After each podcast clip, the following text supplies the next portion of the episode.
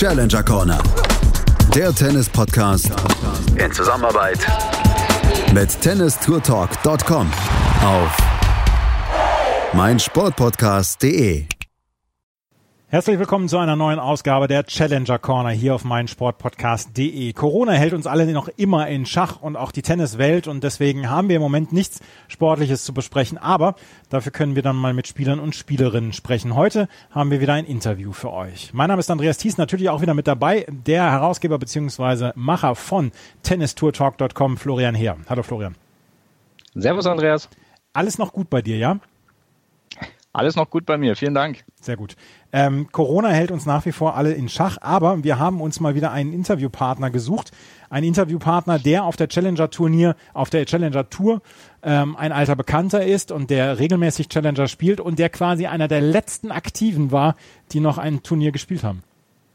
Ja, ganz genau. Wir haben ja beim letzten Interview mit einem Spieler, mit Yannick Maden gesprochen, der ja mehr oder weniger aus Kasachstan flüchten musste, damit er dann auch äh, rausgekommen ist, bevor er in Quarantäne gesteckt wurde. Und äh, ja, diesmal haben wir uns mit Daniel Masur unterhalten, der zu der Zeit, als die Absage von der ATP kam, in Südafrika unterwegs war.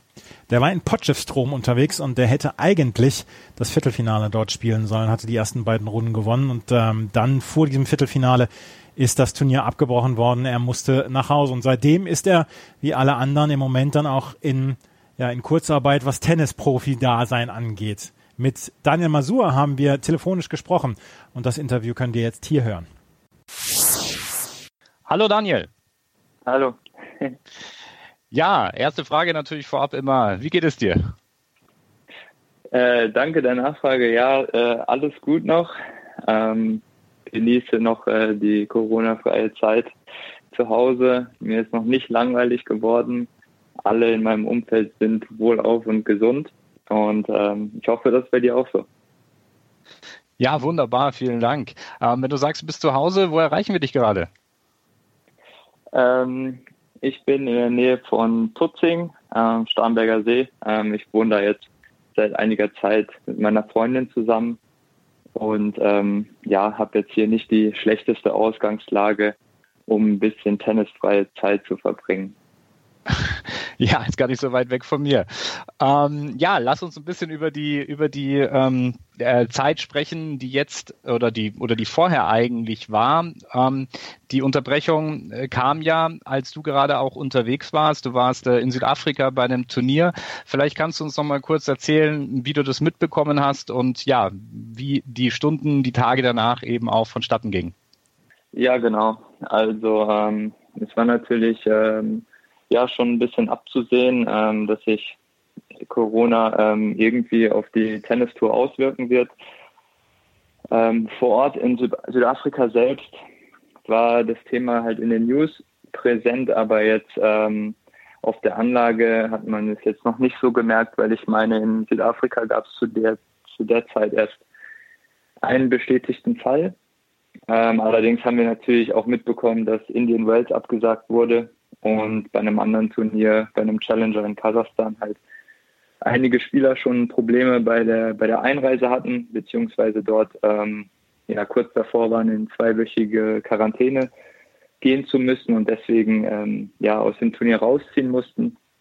Und ähm, ja, dadurch, dass die Spieler einfach so eng untereinander vernetzt sind, haben wir eigentlich schon vor Bekanntgabe dieser sechswöchigen Pause schon mitbekommen, dass es zumindest die Option gibt. Damals war das jetzt, ähm, wie gesagt, in Südafrika noch nicht so zu spüren, dass das wirklich Realität werden könnte. Und dann ging eigentlich ein ganz normaler Turniertag am Donnerstag noch über die Bühne und abends im Hotel äh, gab es dann eine Rundmail von der ATP, dass mit sofortiger Wirkung halt alle Turniere gestoppt werden auf allen Ebenen. Und war natürlich, natürlich äh, in der Konsequenz damals relativ überraschend, die Entscheidung, weil, wie gesagt, im, im Land selber hat man jetzt nicht so viel gespürt. Jetzt im Nachhinein natürlich absolut verständlich und für uns ging es dann eigentlich nur darum, möglichst schnell dann nach Hause zu kommen, äh, bevor vielleicht dann die Grenzen dicht gemacht werden oder ähm, wir irgendwie Probleme bei der Einreise bekommen. Ja. Wir haben vor ein paar Wochen mit äh, Yannick Maden gesprochen und das klang, weil du Kasachstan angesprochen hast, bei denen sehr, sehr abenteuerlich. Ich glaube, es ging bei euch ein bisschen in ruhigeren Bahnen ab, oder? Ja, genau. Also wie ich schon gesagt hatte, es gab eigentlich vor Ort ähm, kaum Maßnahmen oder jetzt große Einschränkungen, dass man äh, das jetzt sehr ge gespürt hätte. Ähm, aber wir haben das natürlich mitverfolgt, wie es äh, auf anderen Turnieren ist und haben dann eigentlich äh, Anfang der Woche schon gesagt, Mensch, da haben wir ja äh, alles richtig gemacht mit der Turnierplanung, weil, weil hier ist das einzige Turnier, wo noch ja, richtig gespielt wird und wir wahrscheinlich nicht betroffen sind, dass natürlich dann die Entscheidung äh, Ende der Woche kommt, alles abzusagen. Das konnte man zu, zu dem Zeitpunkt auch noch nicht wirklich vorhersehen. Du hattest eigentlich auch einen guten Lauf. Du hast im Viertelfinale gegen Dustin Brown gespielt und hast eigentlich, wenn man so sich die Resultate dieser Saison anschaut, eigentlich ja sehr sehr gute Saison bisher eigentlich gespielt. Bist im Moment äh, die Nummer 250 der Weltrangliste auf dem Weg zurück fast zu den Career High, so um die 200. Kam die Pause für dich jetzt eigentlich zu einem falschen Zeitpunkt? Ähm, also ich würde schon sagen, dass ich in einer, in einer guten Form war. Ich habe die ähm, eigentlich gut mitgenommen aus den letzten sechs Monaten des Jahres 2019. Hatte mir eigentlich für den Saisonstart jetzt von Ergebnissen her aber eigentlich ein bisschen mehr ähm, erhofft, weil ich äh, das Gefühl hatte, dass ich gut spiele, aber die Ergebnisse noch nicht so gut waren, ähm, wie ich mir das ähm, ja erhofft hatte. Deswegen hätte es jetzt für mich ähm, sicherlich schlechtere Zeitpunkte für so eine äh, bessere Zeitpunkte für so eine äh, Unterbrechung geben können, aber ich meine, das wirkt sich jetzt auf alle Spieler gleichermaßen aus und ähm, bei mir war die persönliche Situation so, dass ich ähm, in den nächsten Wochen sehr, sehr wenig zu verteidigen gehabt hätte und einen sehr guten Shot auf äh, Roland Garros gehabt hätte. Aber ähm, ja, das Wort hätte kam jetzt schon einige Male vor und ähm, so ist es halt, ähm, das muss man jetzt so akzeptieren. Und ähm, für mich ist es jetzt, ähm, ja, ich sag mal absolut okay, weil es hat halt seine Berechtigung, die, pa die Pause, es ist halt begründet. Und deswegen macht es für mich jetzt keinen Sinn, jetzt da irgendwie zu lamentieren und zu sagen, ja, ich war bei einer guten Form. Ähm, ich nehme jetzt die Situation so, wie sie ist und ich versuche dann halt in einer noch besseren Form dann wieder zu starten. Kannst du im Moment eigentlich trainieren? Tennis nicht. Ähm, ich habe jetzt tatsächlich, glaube ich, vier Wochen keinen Schläger in der Hand gehabt. Es gibt ja vereinzelt Spieler, die ähm, auch eine Sondergenehmigung haben. Aber bei mir ist es jetzt vom Plan eh so, dass ich noch ähm, im konditionellen Aufbau bin und erst in drei, vier Wochen den Tennisschläger dann dazu nehme. Und ähm, du warst ja auch kreativ. Also ähm, sehen konnte ich es irgendwie bisher noch nicht, aber vielleicht kannst du uns was dazu erzählen, denn du bietest Online-Coaching an über deine Social-Media-Kanäle. Kannst du uns da ein bisschen was darüber erzählen? Ja, selbstverständlich. Also hat sich ja jetzt so ergeben, dass ich äh, etwas länger und häufiger zu Hause bin und ähm, ich wollte einfach die Möglichkeit nutzen, das äh, über meine Plattform, ich habe ja dann bei Facebook ein bisschen promoted, das Ganze anzubieten. Und ähm, ja, es ist einfach sehr, sehr gut angekommen, weil sich dann ähm, ja Spieler verschiedener Klassen bei mir gemeldet haben und ich denen dann einfach ein bisschen geholfen habe, äh, was die Erstellung von Trainingsplänen oder bestimmten äh, technischen Verbesserungsmöglichkeiten, ähm, was das angeht, auch weitergeholfen habe. Und ähm, das macht mir eigentlich sehr, sehr viel Spaß. Und ich bin eh jemand, der versucht, aus jeder Situation das Beste zu machen. Und ähm, dadurch, dass man halt jetzt kein Training in dem Sinne geben kann, beispielsweise auf den Tennisplätzen, man darf sich ja nicht treffen. Und deswegen ist dieses ähm, Digitale einfach eine, eine gute Lösung und eine gute Möglichkeit derzeit. Wie sieht das? Wie sieht Klingt das? Sehr, ja, äh, äh, das, das, das klingt sehr kreativ. Das heißt, ähm, ich schreibe dich an und dann ähm, kriege ich eine Antwort von dir, wenn ich eine spezifische Frage habe, bis hin zu einem äh, ganz ausgearbeiteten Trainingsplan. Ja, definitiv. Also Tennis ist ja auch eine Individualsportart und ähm, da gibt es ja ganz verschiedene Anliegen. Manche möchten halt ähm, mal einen bestimmten Schlag analysiert haben, also was dann halt Richtung Videoanalyse geht. Manche haben vielleicht grundsätzlich mal ein paar Fragen, wie es halt äh, bei mir äh, im Wettkampf ist oder auf der Profitour oder so. Und dann kann man einfach mal eine Stunde oder eine halbe Stunde einen Call ausmachen. Ähm, oder die wollen halt einfach mal sagen, okay, jetzt habe ich auch ähm, drei Monate oder vier Monate kein, kein Training im Verein Und die Stunden, die ich jetzt halt ich dort habe, ähm, möchte ich irgendwie auffangen. Ich möchte jetzt irgendwie zweimal die Woche an meiner Fitness arbeiten und dann bespricht man halt, was da die Zielsetzung ist und dann wird halt ein Plan erstellt, ein ganz individuell einfach. Also da gibt es jetzt eigentlich keine Einschränkungen, ja. Andreas, sorry, du wolltest gleich noch was sagen. Ähm, wie sieht denn bei dir jetzt im Moment das Training aus? Du hast es gerade eben gesagt, dass du ähm, Grundlagentraining machst. Wie, wie sieht dein Trainingsplan im Moment aus? Genau, also nach ähm, Südafrika habe ich mir auch erstmal ein bisschen Verschnaufpause gegönnt, weil es für mich äh, persönlich keinen Sinn gemacht hätte, jetzt auf 100 Prozent äh, über Wochen und Monate zu trainieren, weil ich glaube, äh, es ist effektiver, wenn man ähm, ja das Ganze nochmal ein bisschen ruhiger angehen lässt und dann nochmal ein richtig und dann halt auch Richtung Ende der Saison einfach davon zu zehren, nochmal eine kurze Auszeit gehabt zu haben. Und dementsprechend bin ich halt jetzt in der Phase, wo es jetzt ja eigentlich mit Läufen, äh, Fahrradtouren, ähm, Training mit eigenem Körpergewicht zu Hause, ähm, dann eigentlich darum geht, jetzt erstmal wieder eine richtig gute Basis zu schaffen. Wobei ich ja auch sagen muss, dass in drei, vier Wochen, wo ich ja auch erhalten trainiert habe, der Fitnesszustand nicht so absagt, dass ich jetzt von null anfange. Ähm, das war ja schon, schon auch so, dass ich die letzten paar Wochen was gemacht habe. Aber jetzt geht es wirklich darum, nochmal ähm, die Basis, die Substanz nochmal so zu verbessern, zu erweitern, wie man das eigentlich während einer Saison gar nicht machen könnte und wahrscheinlich auch zwischen den äh, Jahren, also im, im Saisonwechsel, sage ich mal, auch gar nicht die Zeit hat, das so ausführlich zu machen.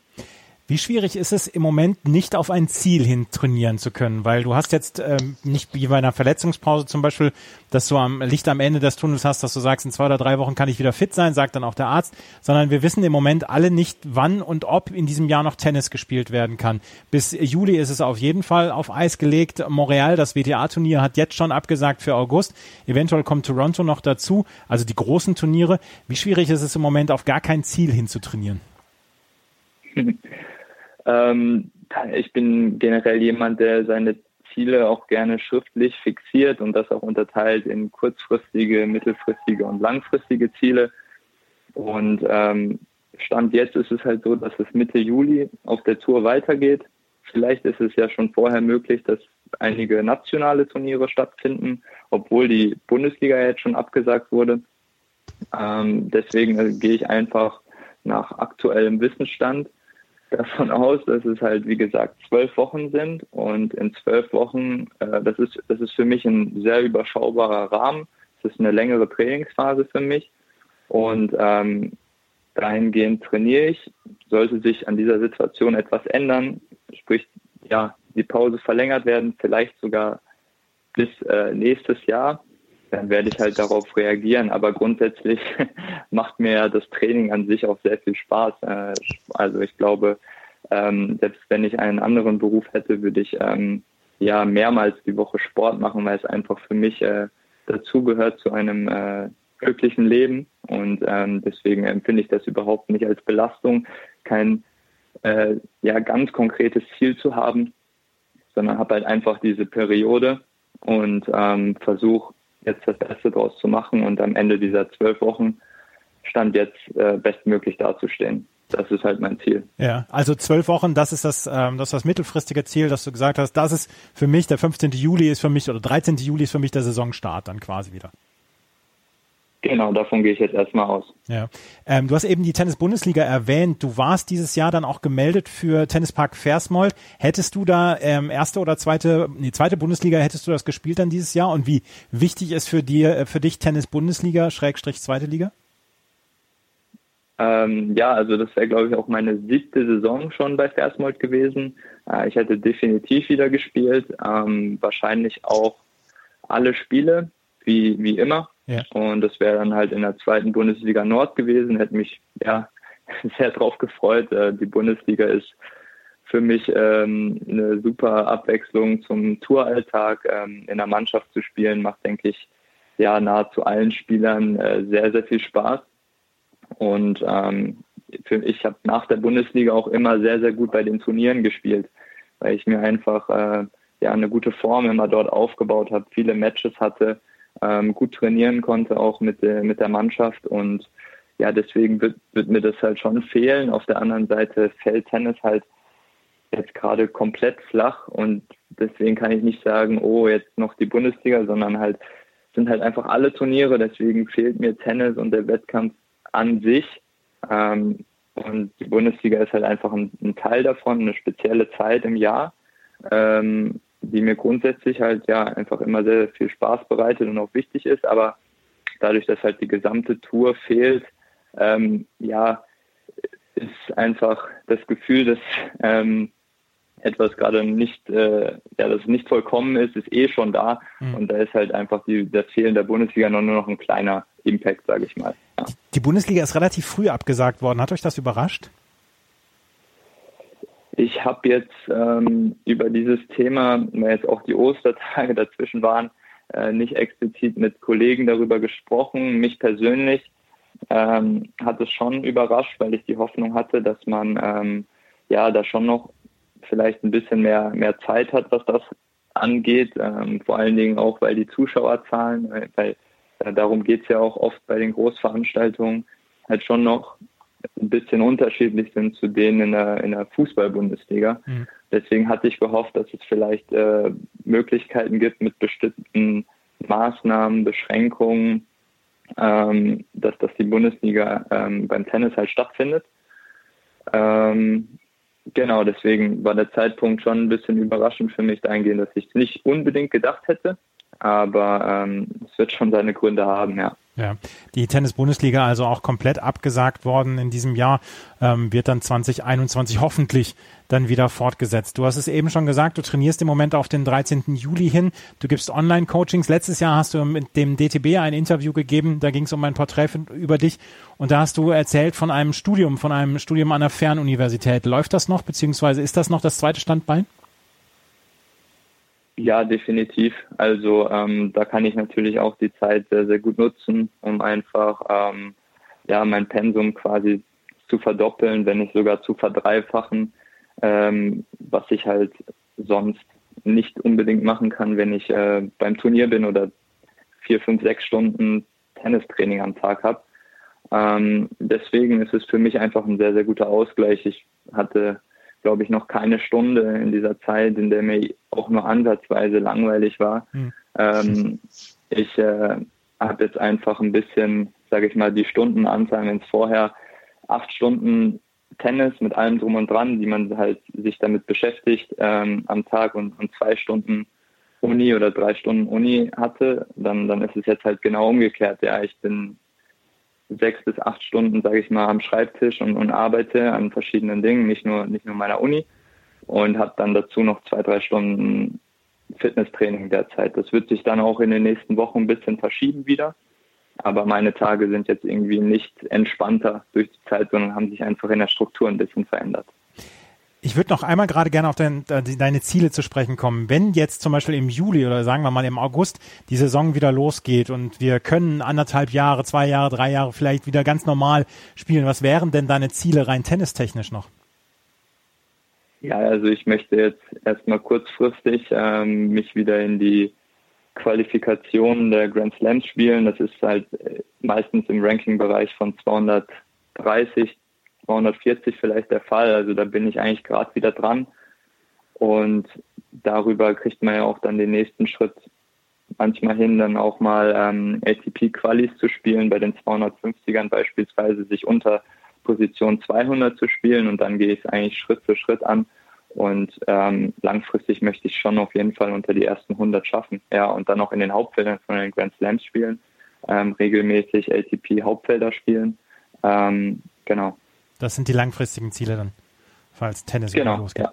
Ähm, eine Frage müssen wir noch zum Schluss gerade stellen. Hat der echte Wally Mazur, der ex-australische Tennisspieler, Davis Cup-Spieler, der 1987 Boris Becker eine ganz, ganz fürchterliche Niederlage bei den Australian Open zugefügt hat, hat der sich eigentlich irgendwann mal gemeldet, dass er deinen Twitter-Account haben möchte? äh, noch nicht, noch nicht. Äh, wir haben uns ja vor drei, vier Jahren in Australien ähm, mal kurz beim Smalltalk kennengelernt. Also mein Name war ihm natürlich auch bekannt, weil wenn er die Draws scannt, dann, dann fällt natürlich der gleiche Nachname auf. Ähm, wir haben damals nicht drüber gesprochen. Ich glaube, er hat keine Ambition, bei Twitter eine Karriere zu starten, ähm, weil sich, wie gesagt, noch niemand bei mir gemeldet hat. Ich merke es nur ab und zu, dass ich irgendwo mal verlinkt werde, wo ich persönlich mich nicht so zugehörig fühle. Ähm, aber das hat wirklich so einen Seltenheitswert, dass das, ähm, ja, ich glaube, nie ein Thema sein wird. Ja, ähm, aber Wally war dann schon immer der Spitzname, oder? Weil äh, du bist 1994 geboren, ähm, da war der Name noch relativ präsent definitiv. Also den Namen habe ich mir nicht ausgedacht, sondern es waren halt die Trainer vor allen Dingen in meiner Jugendzeit, die dann natürlich diesen diese Connection quasi zu dem Namen noch hatten. Ich musste damals auch erst mal lernen, wer das überhaupt war. Und ähm, deswegen, also das war jetzt nicht der Grund, ähm, also der Grund war nicht, dass ich mich bei Twitter so genannt habe, weil ich ihn kopieren wollte, sondern ähm, mich nennt halt eigentlich jeder Wally auf der Tennistour. Und äh, dementsprechend kann ich diesen, diesen Namen auch mein eigen nennen, ja. ja. Daniel Masur, wir wünschen viel Erfolg für die nächsten Wochen und Monate für die kurzfristigen Ziele. Und dann wünschen wir uns allen eigentlich, dass die Tennistour ab Mitte Juli wieder losgeht. Vielen Dank, Daniel Masur. Alles Gute. Vielen Dank, alles Gute für euch. Ciao. Daniel Masur, ungefähr 250. im Moment in der Weltrangliste. Wir hoffen, dass es ähm, dann im Juli dann auch weitergeht, wobei ich im Moment so ein bisschen Zweifel habe. Wie sieht's bei dir aus, was die letzten Nachrichten angeht? Kannst du dir vorstellen, dass wir Mitte Juli schon wieder Profitennis sehen werden? Also ganz ehrlich, von dem, was man hier so hört und liest, ähm, glaube ich das eher nicht. Also so wie es im Moment ja aussieht, wenn es überhaupt in den Bereich der Lockerungen kommen sollte, dann glaube ich, werden Veranstaltungen wie eben auch Tennis, Sportevents, wo viele Leute auf einem Haufen eben recht dicht zusammen sind, wahrscheinlich ganz, ganz hinten auf der Liste stehen, die dann wirklich irgendwie stattfinden. Ich kann ja auch nur das äh, herausnehmen, die Informationen, was ja die Virologen, die Mediziner und so weiter hier eben auch äh, publizieren. Und äh, ja, ich weiß nur, dass dort eben auch einmal so der Spruch gefallen ist, von wegen, ich kann mir nicht vorstellen, dass wir Status quo in einem Jahr äh, wieder ein großes Event mit Publikum sehen werden. Also das, glaube ich, sagt schon aus, dass wahrscheinlich man erst davon ausgehen kann, dass so Sachen wie Tennis-Events äh, erst im nächsten Jahr wieder anlaufen werden. Und wir haben beim letzten Mal auch schon mal kurz drüber gesprochen. Ich glaube auch, dass insbesondere Tennis aufgrund der extremen Reisen, die dort eben auch getätigt werden, der Internationalität und der Abhängigkeit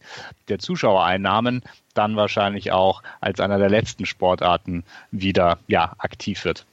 Worum wir, worum wir uns keine Sorgen machen müssen, ist Daniel Masur, weil der hat allerhand zu tun. Das fand ich sehr beeindruckend jetzt im Interview.